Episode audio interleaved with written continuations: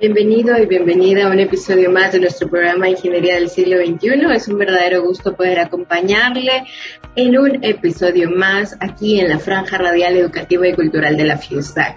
Un saludo muy especial a toda la comunidad del 92.1 de Radio Universidad. Gracias, gente hermosa, por seguir escuchándonos todos los días, martes, jueves y viernes a partir de las 14 horas y por supuesto el lunes en punto de las 20 horas. Gracias por hacer de esta comunidad algo tan hermoso y por escucharnos y por compartir nuestros contenidos. Y a usted que nos está viendo a través de este live, muchísimas gracias por compartir, por reaccionar y por dejarnos comentarios. La verdad es que nos da muchísima alegría hacer este tipo de contenidos para ustedes, ¿verdad? Y a la comunidad del podcast, pues también le enviamos un, cordial saludo, ¿verdad? Este saludo, pues bien extensivo, obviamente, de parte de la decana, la ingeniera Anabela Córdoba, quien agradece la sintonía que usted tiene hacia nuestros diferentes canales de comunicación. Hoy tenemos preparado un programa muy especial y la verdad es que le invito a que se quede hasta el final de nuestro programa. Quiero comentarles que la temática que vamos a abordar hoy en este episodio es sobre el artista nacional, ¿verdad? Eh, vamos, obviamente, pues estamos hablando sobre cómo la economía naranja incluye a todos estos sectores, ¿verdad? Hoy traemos para usted un programa en donde vamos a abordar esta temática sobre el artista nacional como patrimonio histórico e intangible de la humanidad con el que hoy cuenta nuestro país, con el que hoy cuenta Guatemala. Y para ello hemos invitado nada más y nada menos que a don Erwin Piril, gerente general de IFOSA, ¿verdad? Con quien haremos este recorrido histórico y reflexivo sobre el papel del artista nacional y cómo éste ha logrado evolucionar para compartir su legado con nosotros y con las nuevas generaciones. Así que, don Erwin, bienvenido y muchísimas gracias por aceptar la invitación a este programa de la Franja Radial Educativa y Cultural de la FIUSAC. Muchas gracias, eh, Gracie, muy Alfina. Pues gracias a Radio Universidad por el espacio. Y vamos a iniciar esta entrevista haciendo una pregunta que la verdad es como una de las de los mitos que rodea al tema artístico, ¿verdad? ¿Cuántas veces no hemos escuchado la siguiente frase? Que del arte pues no se vive. Así que vamos a hablar hoy con nuestro invitado sobre qué nos dice frente a este, frente a esta frase, frente a este, este mito que ha girado pues por generaciones y generaciones en nuestros espacios. Pues que eso es mentira, así se vive del arte, ¿verdad? Hay muchos uh, artistas solistas, ¿verdad? Que son los que de alguna forma se les, se les hace más difícil el generarse conciertos, por mencionar el, rubro como tal. Pero sí hay varios, les puedo mencionar a Aníbal, por ejemplo, él empezó como solista eh, y hoy ya ha crecido que tiene su propia agrupación, con, entiéndase, músicos que lo acompañan. También está Luz Alvarado, que ella era secretaria de una oficina, en una institución gubernamental y cuando empezó a incursionar en el medio del canto, pues vio que le generaba más mm, el cantar que el estar sentada en, frente a un escritorio atendiendo personas. O sea, sí se puede vivir. Hay agrupaciones eh, como los gángster, malacates, que sé que la mayoría de sus integrantes son profesionales como ustedes, ingenieros, son, hay doctores y hay gente de, carrera universitaria con título, no solo cerrada, y están viviendo de la música, ¿verdad? O sea, sí se puede vivir del arte.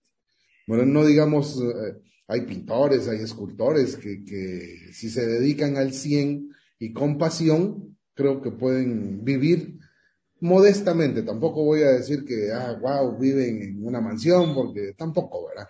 Pero sí se puede vivir. Es que yo creo, eh, don Orlando, que esa es una de las cosas que, que pues hacen mucho los, los medios de comunicación, Sí, los medios de comunicación, ¿verdad? Pintar como escenarios un poco utópicos, diría yo, ¿verdad? Y cuando no se consigue, y no solamente para el tema del arte, ¿verdad? Sino también para cualquier otra carrera, que si no nos ven con casas, carros, sueldos, puntos, entonces ya, ya no, ya no somos tan exitosos como pretenderíamos que fuéramos, ¿verdad? Y como bien dijo usted, ¿verdad? Tener una carrera que nos permita vivir tranquilos de una manera modesta, ¿verdad? Porque la verdad es que yo creo que con todo esto, pues, em, a veces aspiramos a, tener mucho, pero estamos en un mundo o en un momento en el que la producción de muchas cosas que tenemos, ¿verdad?, está generando grandes problemas al ambiente, ¿verdad?, como, como tal, ¿verdad? Pero bueno, eso será tema de otro día.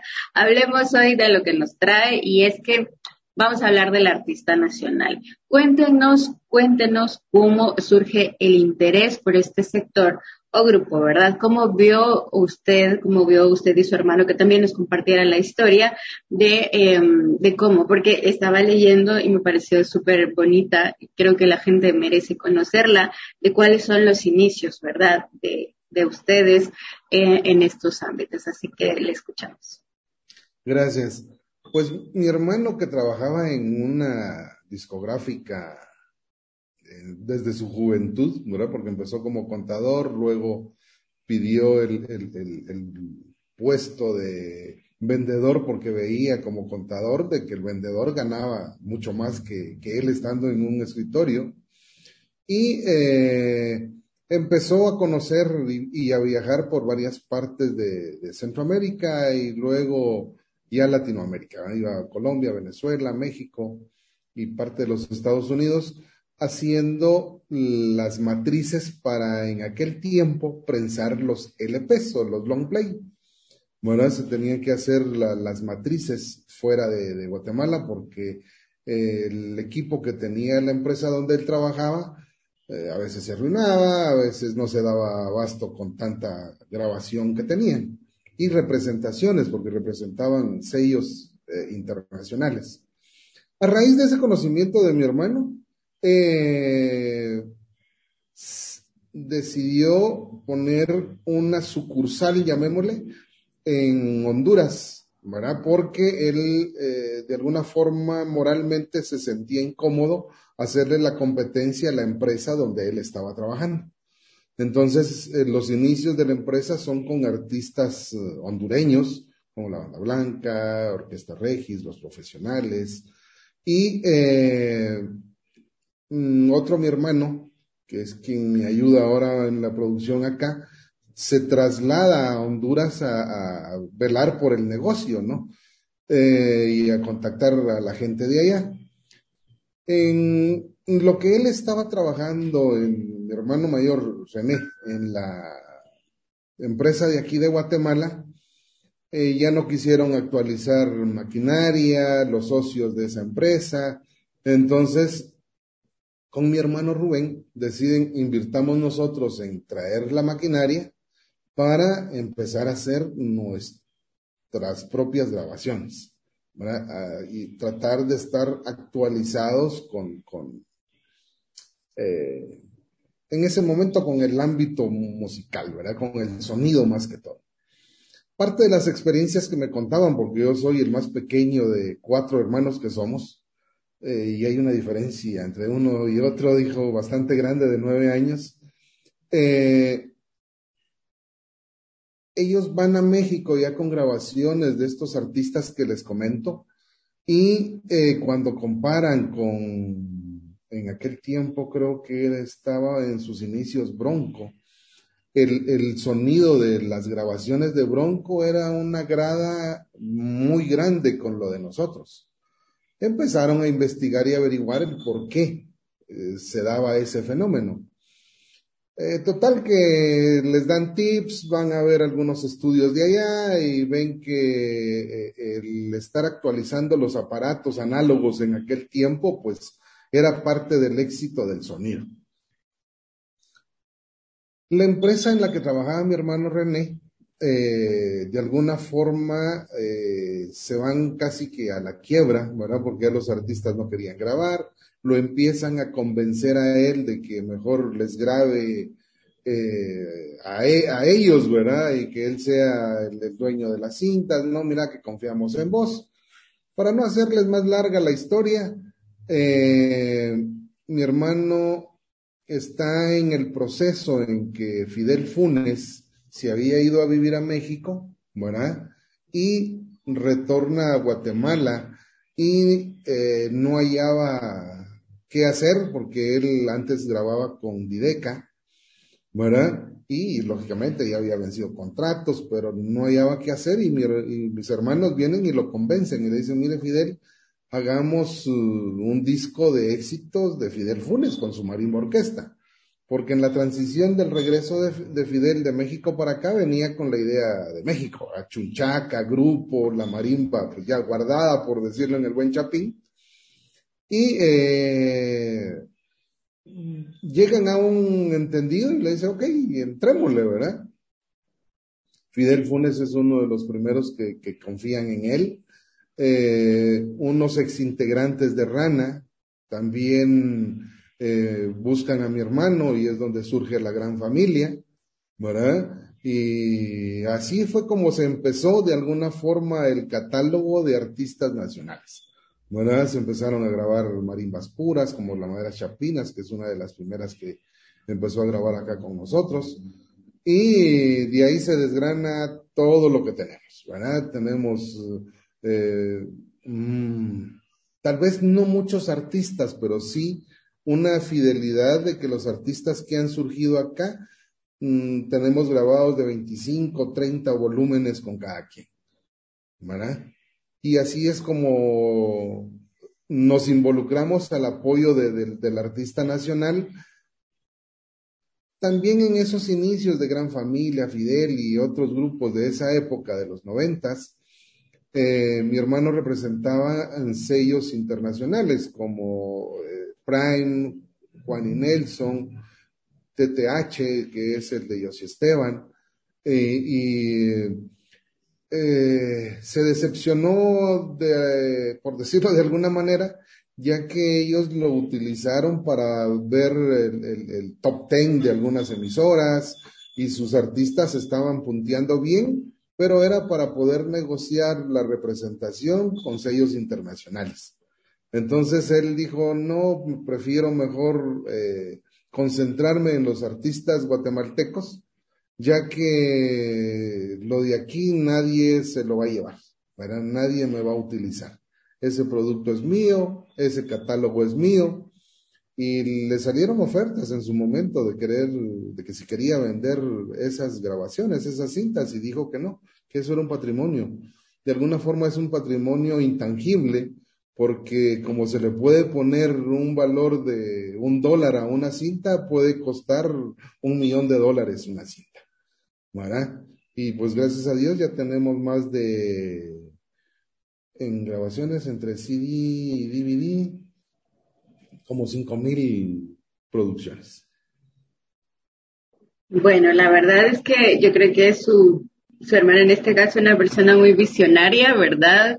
Eh, y entendiendo o la verdad, eh, anteponiéndose a, a, lo que veríamos hoy, ¿verdad? Nadie se iba a imaginar, por ejemplo, que el patrimonio intangibles, como los que usted menciona, fueran hoy considerados, ¿verdad? Y cómo la sociedad ha evolucionado para reconocer el trabajo de, de muchos, porque cuando hablamos, cuando vemos de repente a un grupo, eh, no vemos todo el crew, crew creo que le dice, ¿verdad? Toda la gente que está detrás en este, en este trabajo, ¿verdad? Todo ese equipo técnico que va desde sonidistas, que van desde productores, de bailarines, ¿verdad? Eh, cada, cada uno de los elementos para que el espectáculo realmente sea eh, lo que se busca y que la gente esté satisfecha con lo que, con lo que ha presenciado, ¿verdad? Eh, creo que es una historia bastante inspiradora y muy motivante, sobre todo por el hecho de creer en el talento nacional, ¿verdad? Si vemos eh, en, la actualidad. A veces pensamos que, que aquí en Guatemala pues no, no producimos muchas cosas, no hacemos muchas cosas referente al arte. Sin embargo, en cada episodio de estos viernes pues hemos ido descubriendo todas esas historias de muchas, muchas, pero muchas cosas buenas, sobre todo buenas que se hacen en Guatemala, ¿verdad? Eh, pues muchas gracias por, por habernos nos compartido esta parte. Hablemos ahora eh, un poquito, ¿por qué desconocemos nosotros un poco? Pues esto ya sería como, algo, eh, pues desde, desde su opinión y desde su perspectiva, ¿por qué desconocemos muchos eh, a nuestros propios artistas y desde su propia experiencia, cómo podemos eh, cambiar esa experiencia y darle esa visibilización al trabajo de pues los artistas nacionales. Fíjese que es algo bien sencillo. Ustedes los medios son los que tienen el arma para hacer pública, ¿verdad? toda la creación artística de, valga la redundancia, de los artistas de Guatemala. ¿Verdad? Eh, tenemos mucha influencia del Caribe, ¿verdad? De México. Entonces, las radios principalmente, eh, viene un éxito de Cristian Nodal, todo el mundo lo pone. Viene un éxito de Maluma o de Daddy Yankee, todo el mundo lo pone. Pero cuando uno llega y presenta algo con esa calidad, porque la calidad musical sí se logra, ¿verdad? Eh, hoy en día en nuestro país, y uno lo lleva, no, que mira, que le hace falta esto, que le hace falta lo otro, le ponen a uno mil y un peros para ponerlo, ¿verdad? y siendo de alguna forma, pues, con nacionales, ¿no? De, echarnos la mano. Yo admiro mucho eh, la cultura mexicana, ¿verdad? Eh, los respeto en, ese sentido. Cuando yo fui por primera vez a México, venía súper apantallado que todos los anuncios de televisión, todo era sobre lugares turísticos de México. Aquí el difunto, la difunta marca de cigarrillos rubios era el único que hacía ese tipo de trabajo. De ahí, después un poco la cervecería, pero de ahí nadie, ¿verdad? Y eh, por las mismas influencias, hoy vienen y dicen, ah, no, es que es un cover, eso no, no, no está bueno porque no hacen original. Por lo mismo, o sea, los medios no le dan el apoyo al artista ni le exigen. Porque si lo pusieran y exigieran de que vinieran solo cosas originales, pero los ponen ocho veces diarias en la programación regular de una radio, pues no cree que sí sería éxito. Bueno, o sea, la, música, ¿por qué medio entra? Por el oído. Por el oído. Hoy las redes sociales son herramientas, ¿verdad? No es tan cierto lo que dicen, pero son herramientas que sirven para promocionar. ¿Por qué? Porque de alguna forma, desde que se empezaron a hacer los conciertos o transmitir videoclips, la gente quiere ver cómo está el artista actuando en vivo. ¿verdad? Entonces las transmisiones en vivo han servido para eso para, sirven para, para decir, ah, wow, qué chileros eh, presentaron, ah, tocaron mi canción favorita, ah, qué bonito el arreglo que le hicieron a tal otro tema. Pero sí le, le, repito que para mí los medios, tanto escritos, radiales y televisivos, nacionales, son los que eh, de alguna forma tienen la culpa de no tener esa apertura. Prefieren abrirle las puertas a, a Marco Antonio Solís, ¿verdad? Que, que, que alguien de acá, que puede tener esa calidad, ¿verdad? Y cuando vienen los artistas de fuera, wow, se derriten y todo el mundo, son personas igual que nosotros, ¿verdad? Son, eh, eh, de alguna forma tienen una fama, sí, ¿verdad? Pero son personas igual que uno y a veces hasta más solitarias porque uno convive con su familia, tiene más tiempo que ellos, ¿verdad? Y ellos andan de, de, país en país, de pueblo en pueblo, ¿verdad? Pero los artistas de acá sí tienen calidad, tienen capacidad, ¿verdad? Y lo que necesitan es eso, el apoyo. Yo creo mucho que, que bueno, ha, dicho muchas cosas en las que tiene el total y absoluta razón, ¿verdad? De cómo de cierta forma pues se selecciona qué tipo de, de producción voy a consumir, ¿verdad? De qué tipo de entretenimiento eh, voy a ocupar para mi tiempo de ocio, ¿verdad? La música, si pues escuchamos, por ejemplo, la radio, vemos desde el 88 hasta el 108, pues vamos a encontrar como cosas muy parecidas, ¿verdad? Igual si vamos a los periódicos. Pero sí que es cierto que con esto de las redes sociales ha habido realmente como una revolución, ¿verdad? Hay muchísimo, eh, ha, generado muchísima oportunidad de hacerse, ¿cómo se llama esto? Eh, Francisco, si nos ayuda. Ese contenido que se mantiene, que, que se genera de manera gratuita, ¿cómo es el nombre técnico que se le da a esto? Tiene uno, pero no me acuerdo ahorita, ¿verdad? Pero sí que, sí que es cierto que, que ayuda muchísimo, ¿verdad? Eh, el tema de las redes sociales creo que ha venido a revolucionar y esto es lo que llevaría a mi siguiente pregunta, ¿verdad? Eh, no, es, es hacer contenido orgánico, ¿verdad? A esa, esa era la palabra que estaba buscando, ¿verdad? Ahora, este, lo podemos hacer en YouTube, en Facebook, en Instagram, bueno, y en todas estas como plataformas. Pero lo que va, lo que lleva a mi siguiente pregunta, don Orlando, es cómo hicieron ustedes en este caso para poder hacer esa transición de lo, de lo convencional a lo digital. ¿Verdad? ¿Cómo les llega a ustedes y cómo en este caso eh, se suben a esta ola de la tecnología y de la digitalización? Pues fíjese que eh, por lo mismo de la historia de, que se venía trabajando LP, luego surge el cassette, la misma clientela va solicitando los productos.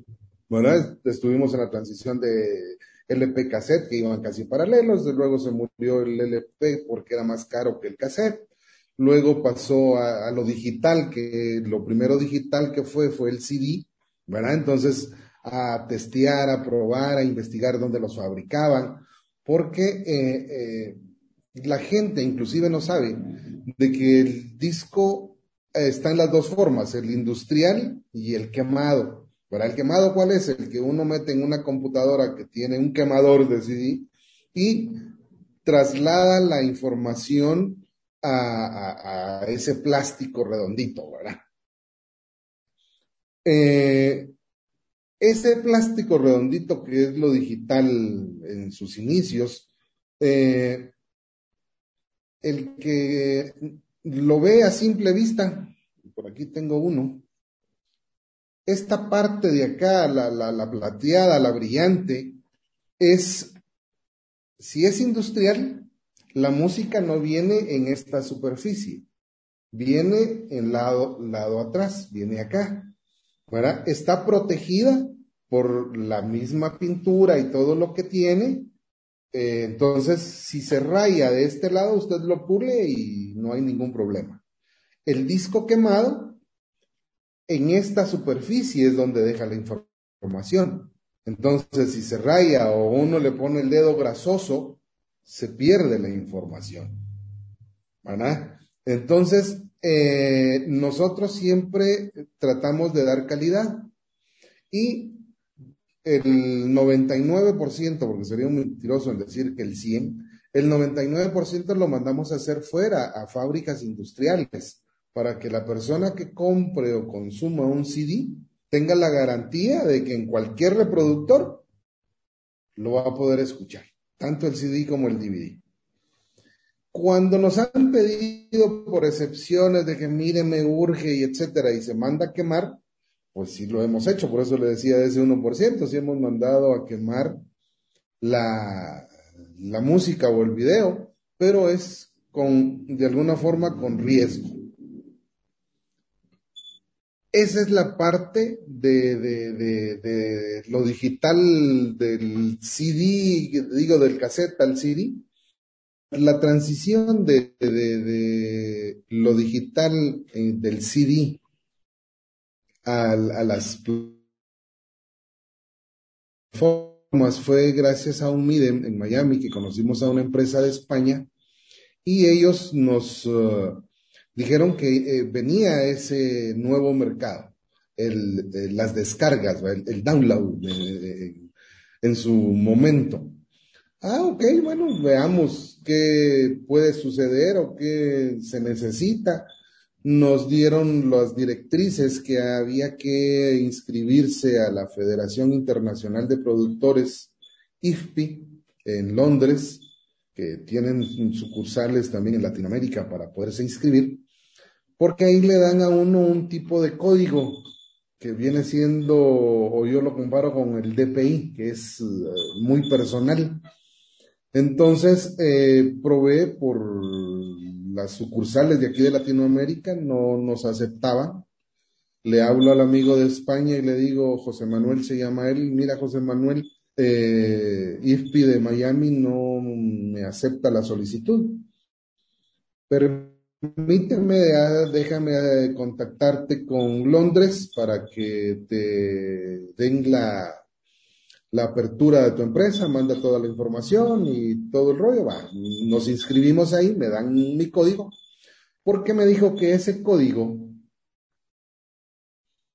me va a reconocer a nivel mundial y en todo el net de que todas las grabaciones que tengan ese código me pertenecen. O sea, le pertenecen a Difosa, porque identifica la empresa, el país y, eh, y el código que se le va poniendo a cada, a cada tema. Teniendo esa inscripción, pues le empezamos a dar nuestro catálogo, o sea, todas las, las grabaciones y los discos que, que, teníamos en ese momento y eh, pues lo sube él a todas las tiendas digitales legales, ¿verdad? Que, que, que, existen en el Internet. Empezamos a ver, si usted quiere algo así significativo, lo que empezaban a pagar trimestralmente, ¿verdad? Que uno en el buen chapín dice, aunque sea para los chicles porque de cero a, uno, pues desde ese uno ya es ganancia. Y hemos visto el crecimiento, vimos la transición de que el download ya no era negocio, sino que venía el, streaming, ¿verdad? El, streaming es el, escuchar o ver sin necesidad de pagar, ¿verdad? Spotify, eh, que fue la que eh, se comercializó, digámoslo así, a nivel mundial, porque en su momento, cuando era el download, era iTunes, ¿verdad? Todo lo de Apple era la tienda más fuerte. Cuando empezó el streaming empezamos a ver la transición de que eh, iTunes venía para abajo y Spotify iba para arriba. Spotify eh, empezó a manejar las dos maneras, la gratuita y la de suscripción. La de suscripción es para eso mismo. Lo que paga el usuario, que no va a escuchar anuncios, eh, es para distribuirlo a los artistas, a los productores y a los compositores. O sea, todo el mundo gana de, de, esa suscripción. El que, los que no tenemos suscripción, sino que tenemos el gratuito, los que se anuncian en ese canal o en esos canales o en esas plataformas de, distribución de música y de video son los que hacen que igual nos paguen a todos, ¿verdad? O sea, todo genera. Y así es como, gracias a esta empresa de España y a este amigo, estamos nosotros hoy en todo. Y toda nueva plataforma como la de TikTok, que surgió en la época de la pandemia, eh, como ya está subido el material, digamos, la empresa oficial colocadora viene y le dice, ah, ok, ya estás legal, te doy la música, usala, ¿verdad? Pero paga, ¿verdad?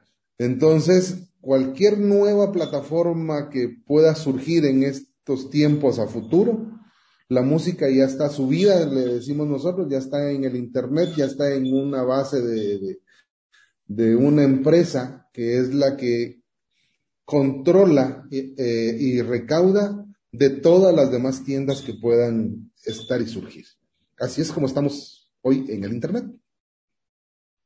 La verdad es que es como una, una cuestión bastante, bastante productiva y bonita, porque en el pasado, por ejemplo, había, eh, pues, es, eh, había una disquera, usted lo mencionó, ¿verdad? Y, funcionaba de otra forma el tema de las, eh, pues del pago, digamos, o las regalías que se, que se le daban a, los artistas, ¿verdad? En cambio ahora con, con esto de, la, de, de, las nuevas tecnologías, de contar con plataformas como Spotify, pues, eh, pues como que se ha regulado de otra manera, la verdad muy rápido pienso yo, eh, para, para poder, en este caso, acceder a estas plataformas, escuchar, ya sea que paguemos o no paguemos, ¿verdad? En, en estas plataformas eh, y poder tener la música. Eh, y, y, les prometo que está de todo, porque nosotros tenemos un, un, circuito de audio interno dentro de la Facultad de Ingeniería, ¿verdad? Que nos sirve para poder eh, compartir información con los estudiantes sobre congresos, actividades y todo. Y justo eh, usamos eh, la plataforma de, Spotify y ponemos ahí marimba y nos tira pues de, de, maderas chapinas, la que usted mencionó, ¿verdad? Y es muy fácil ya organizar este, este listado y poder seguir compartiéndolo. Entonces creo que sí es como una especie realmente de, de beneficio para, y sobre todo justicia en el en el en el sentido de que hay hay hay se está repartiendo de manera equitativa eh, lo, lo, que nosotros estamos consumiendo, ¿verdad? Se está, eh, en este caso, compensando a, a, a, toda esta comunidad. Y creo que esto es algo para hablar como de propiedad intelectual un montón, ¿verdad, don Orlando? Pero ya vamos a traer a nuestra experta en propiedad intelectual para tener una charla aquí los tres y hablar sobre este interesante tema. Y lo vamos a anotar. Sí, así es. Sí. O sea, la, la propiedad intelectual de todo, de todo se, se puede eh, administrar y, y, y, recuperar ese tipo de, de, de inversión. Y sobre todo el reconocimiento, Orlando, que al final yo creo que es una de las cosas más importantes, ¿verdad? Visibilizar a todos estos eh, grupos, a todos estos artistas que constantemente, desde donde ustedes están, desde la organización que, que preside usted, ¿verdad? Hay muchos canales, están, eh, tienen una revista, lo cual ya pone en papel o de manera digital en el mapa a conocer realmente los artistas nacionales, ¿verdad? Pero también hay radios, porque también he visto que dentro de su página tienen una, una, pues una serie de, de radios, ¿verdad? Con música muy especializada para que la gente pueda, eh, de acuerdo a su gusto, elegir la que, la que más le, le, le, le guste o la que más disfrute. Entonces, vemos cómo esa diversificación de canales ha permitido una vez más, hacer lo que, lo que, lo que los medios tradicionales no hacen, de verdad, Orlando. Así es, o sea, nos vimos en la necesidad de hacer ese tipo de complementos para la empresa, para la promoción, por lo mismo que decía. O sea, uno va a un circuito radial, porque hoy ya no es una radio, como en el caso de ustedes, que solo son radio universidad, sino que va uno a un circuito donde hay muchas marcas, muchos géneros de música y te dicen, ah, órale, buena onda, gracias por traer el material, pero solo ahí se queda, ¿verdad? Algunos sí les ponen atención, no digo que no, ¿verdad? Eh, otros están así como que muy segmentados de que eh, va, vamos a apoyar al artista nacional, pero solo apoyan la marimba pura, pues, y, y Guatemala no es solo marimba pura. O sea, Guatemala tiene diversidad, o sea, desde artistas que cantan en inglés hasta artistas que cantan en idiomas mayas, pues, o sea, deberían de tener esa apertura, para promocionar todo o sonar todo. Dese cuenta a nivel de televisión, eh, las franjas eh, culturales que dicen ellos o, musicalizando no sé qué fregados, no ponen al artista nacional. No lo ponen. ¿Por qué? Ignoro. No sé si los directores o los dueños son extranjeros y no tienen amor al país o lo ven económicamente, ¿va? que la gente se va a enganchar más con un J Balvin que con Siete Muecas, pues, ¿verdad? Y ambos son buenos, o sea, Siete Muecas, mis respetos, ¿verdad? O sea, creo que, que la, la, la mentalidad muchas veces de la gente que está en un puesto importante en un medio de comunicación, inconsciente o conscientemente, pone un stop o da una apertura. Entonces, si la mentalidad es cerrada, pues va a poner el stop. Si la mentalidad es un tanto abierta, pues va a dar una apertura. Pues porque hay muchísimas gentes con, con, con, este poder de decisión que nos muestre lo que se está haciendo en Guatemala. Y como bien habíamos dicho, la verdad es que con el tema de las redes sociales, ahora el streaming y todo esto que, que ha venido, ¿verdad? Evolucionando el tema de la tecnología, pero que también nos permite escuchar, como bien decía usted, a todas estas voces, a todos estos sectores que, eh, de la gente que está haciendo muchas cosas en Guatemala, ¿verdad? Como bien decíamos, no solo en la música, ¿verdad? También en el cine y cómo todo esto se va complementando. Y hay, yo creo, un reconocimiento justo que se está dando para visibilizar a todos estos actores. Yo creo que es algo sumamente importante y creo que la labor que iniciaron ustedes para poder apoyar a estos sectores y poder eh, mostrarlos y exhibirlos, porque sabemos que han eh, pues llevado muchos artistas, ¿verdad?, al extranjero, eh, organizan giras, ¿verdad? Y con lo de la pandemia, pues también se las ingeniaron para poder eh, poner en, en estas plataformas. Y esto pega mucho, la verdad mis padres son fieles seguidores de, de, muchos artistas nacionales que conocieron en sus localidades, ¿verdad? En sus pueblos, en las fiestas, que es donde realmente pasaba toda esta magia, ¿verdad? Don Orlando, eh, donde se les invitaba a los artistas para que pues estuvieran compartiendo, ¿verdad? Y me dice, no, pero, pero vieras qué buenos y, y, y es lo que usted decía, era un, es la calidad de escuchar, ¿verdad? Eh, yo escuché cuando era muy niña, por ejemplo, Grupo Rana, ¿verdad? De La Gran Familia, eh, FM Zacapa, yo creo que son nombres que no podemos olvidar. Eh, los internacionales conejos que decía mi mamá, no, pues bailamos todos con, con esto, ¿verdad?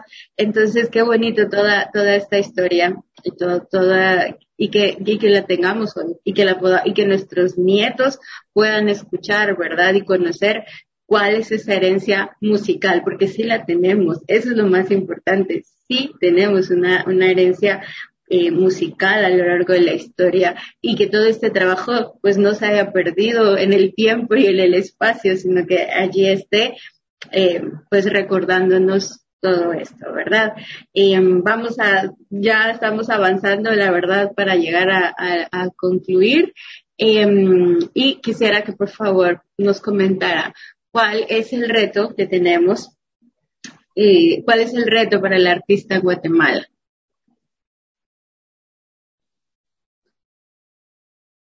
Uh, creo que hay muchos retos. El que sueña primordialmente el artista guatemalteco es internacionalizarse. El querer ir a conquistar mercados al extranjero. Y creo que tienen la posibilidad, ¿verdad? Lo único que tienen que tener es cuidado con quién van, ¿verdad? Porque hay mucha gente también que se aprovecha de ese deseo, de ese sueño, y les ofrecen el cielo y la tierra, y cuando llegan, lo que le dan nada más es un pedazo de zacate, monte, o como quieran llamarlo, ¿verdad? Y no les dan lo que les ofrecen. Entonces tienen que tener ese cuidado. Pero de que pueden salir, pueden salir. Miren a Rebeca Leina anda afuera, a Sara Kuruchich. O sea, hay varios que, que, que eh, son de los medios conocidos, les podría decir, y hay otros que a lo mejor son mundialmente desconocidos para nosotros aquí en nuestro país, pero ya andan trabajando, ya andan eh, generando ingresos para ellos y para su familia en el extranjero cantando, ¿verdad? Eh, eh, todo mundo tenemos como estandarte a un Ricardo Arjona, y sí, es cierto, es guatemalteco, pero igual no muchos saben la historia de lo que él sufrió cuando se fue de aquí. Eh, está Gaby Moreno, hay varios que, que han salido. ¿Y por qué eh, se han ido? Porque aquí no tenían ni, si no tenían el, el respaldo que hoy tienen, ¿verdad? ¿Y por qué les dan hoy el respaldo? porque han roto esas barreras, pues, ¿verdad? O sea, demostraron que, que es loro donde quiera, es verde, ¿verdad? Entonces ellos fuera eh, demostraron de que eh, quiénes eran. Entonces hoy sí, ah, bravo, que sí, que hasta orden de aquí, orden de allá, presidenciales y todo el rollo. Pero en su momento que estaban rompiendo ladrillo, como se dice, o picando piedra, pues nadie les daba un cinco, ¿verdad? Y hoy que están fuera, sí, todo mundo. Entonces, creo que, que eh, uno cuando sale de su casa, sale arreglado y bien vestido, ¿verdad? Entonces, si aquí dentro de la casa, entiéndase, todos los medios de comunicación dieran ese apoyo, todos los artistas saldrían bien vestidos desde aquí. No tendrían que venir de fuera para entrar a, su casa. ¿Verdad? Eh, las, eh, el llevar a los artistas fuera, porque yo voy con ellos, eh, y prácticamente a los Estados Unidos, no he ido a ningún otro país, ¿verdad? No tengo por qué mentir. la gente allá cuando escucha algún son que los identifica, lloran, o sea, lo viven, el, la tristeza de no poder regresar, ¿verdad? Eh, otros que sí ya tienen sus papeles y pueden ir y venir, también lo disfrutan, ¿verdad? Pero de alguna forma es así como que del nivel, ¿verdad? O sea, ah, bueno, yo también los voy a ver a la feria de mi pueblo, ¿verdad? Porque puedo ir y venir. Pero la mayoría que está en los Estados Unidos, que son ilegales, ¿verdad? Hemos hecho un trabajo con Agexport de, eh, dejar plasmadas en, en videos eh, cosas culturales, porque muchos tienen allá su familia, hace o hacen su familia, tienen hijos y les tratan de inculcar la cultura del país. Entonces hoy los medios visuales nos han servido para eso, para demostrar que, eh, Guatemala es rica en la cultura. Es rica en, lugares turísticos, No solo es rica en la comida, ¿verdad? Que es lo que se puede saborear y palpar, pero visualmente tiene muchas cosas lindas, ¿verdad?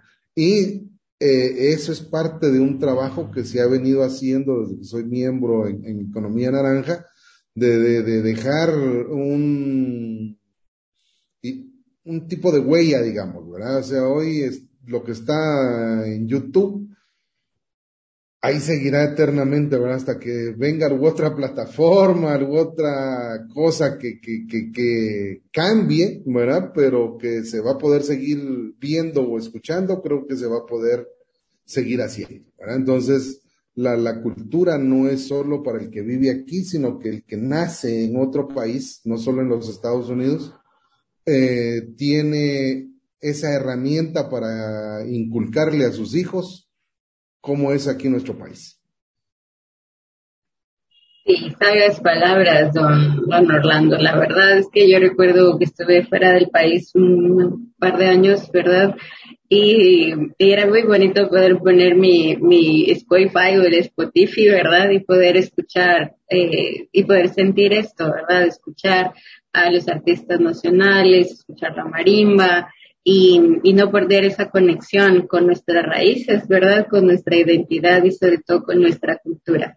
Eh, y también compartirlas con las personas de, de, otros lados que cuando ven el trabajo que hacemos o, o cuando escuchan las canciones o, o, nuestras tradiciones, pues realmente eh, les, se recibe con, con, una, con un respeto y con una eh, admiración muy grande. Y es que no creo, yo, yo creo que esto hablamos con, con, con, con en, una, en un episodio eh, con una invitada también sobre el tema de la oralidad, ¿verdad? Contar todas estas historias y ver que pues todos compartimos de cierta forma pues estas tradiciones, ¿verdad? Ya sea que hayamos nacido en Guatemala, en Cuba, en Estados Unidos, en España, donde sea que estemos, definitivamente hay una, hay muchas historias que, que merecen la pena contarse y son contadas pues a través de canciones, ¿verdad, Orlando?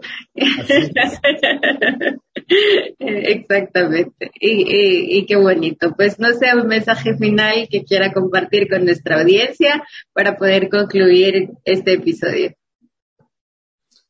Pues primero agradecer a Radio Universidad del Espacio, a Export por haber sido el, el, el enlace con ustedes, ¿verdad? A usted por tan bonita entrevista me sentí muy cómodo, ¿verdad? Eh, con problemitas de internet, pero es parte de, lo normal de esta nueva era, ¿verdad?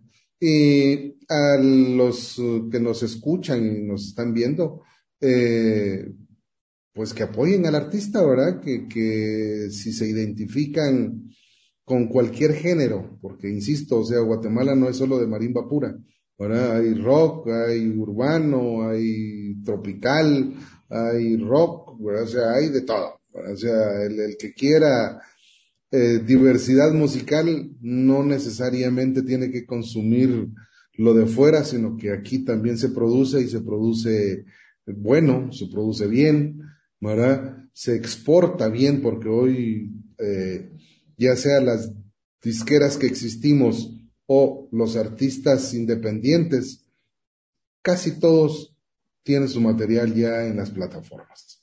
Bueno, entonces consúmanlos, escúchenlos, recomiéndenlos, ¿verdad? Un plan, eh, como dice a nivel, ¿qué? De, de, de, una labor de algo, tipo hormiga, ¿verdad? ¿Por qué tipo hormiga? Porque todas se siguen, todas se ayudan, todas se apoyan y todas llegan la voz de alguna manera, ¿verdad? Entonces, apoyen lo nacional, ¿verdad? Lo nacional es bueno, ¿verdad? No solo lo de, fuera, claro, lo de fuera también es bueno, no digo que no, pero, pero si uno ama su país, pues tiene que mantener ese eh, estandarte diciendo soy guatemalteco, soy de tal departamento, soy de tal aldea, o soy de tal caserío, ¿verdad? Y me gusta esta música, me gusta esta otra, ¿verdad? para que, como usted decía, o sea, el, los que están alrededor de uno conozcan también lo de uno, ¿verdad? Así como uno conoce lo de ellos. Y hay mucha similitud, a nivel de Latinoamérica tenemos muchas, muchas similitudes, ¿verdad? Para empezar el idioma, ¿verdad? O sea, el español, entonces, modismos son los que cambian, pero, pero la mayor parte de, del lenguaje la entendemos, ¿verdad? Don Orlando, realmente ha sido un privilegio poder contar con alguien como usted aquí en, en, la franja, en Radio Universidad, y que pudiera, esto es lo bonito de, de, de, de, y esto es una de las cosas que siempre voy a reconocer de mi universidad y de la Universidad de San Carlos de Guatemala, y es tener estos espacios para poder decir las cosas tal cual son, ¿verdad? Eh, no tenemos ningún contrato comercial con nadie. Agexport es nuestro colaborador, siempre lo vamos a decir. y hemos logrado muchas buenas historias, ¿verdad? Y, y qué bonito poder sumar estas historias a, a, nuestra, a nuestra audiencia, contarles, ¿verdad? Y también estoy seguro que ellos han hecho un viaje a, a, a través del tiempo, recordando cómo escuchábamos música, ¿verdad? Desde los LP, los cassettes, los CDs, a cómo escuchamos música hoy, ¿verdad? Ha sido un pequeño viaje en el tiempo y reconociendo la labor de personas como ustedes, como su hermano, pero también de los artistas que hoy en día, pues, eh, están siendo reconocidos gracias a estas nuevas tecnologías, ¿verdad? Así que si vamos avanzando, seguimos avanzando hacia cosas muy, pero muy bonitas y nos da mucho gusto poder eh, haber tenido este espacio. Esta es su casa, vuelva cuando quiera. cuando tenga un espacito por ahí, seguimos hablando de estos interesantes temas. A usted que llegó hasta el final, pues déjenos ahí sus comentarios, estaremos trasladándoselo a nuestro invitado para que tenga la retroalimentación de lo que hoy pues hemos estado abordando. Les deseo a todos y todos siempre lo mejor. Les saludó Gracie Calderón. Hasta pronto.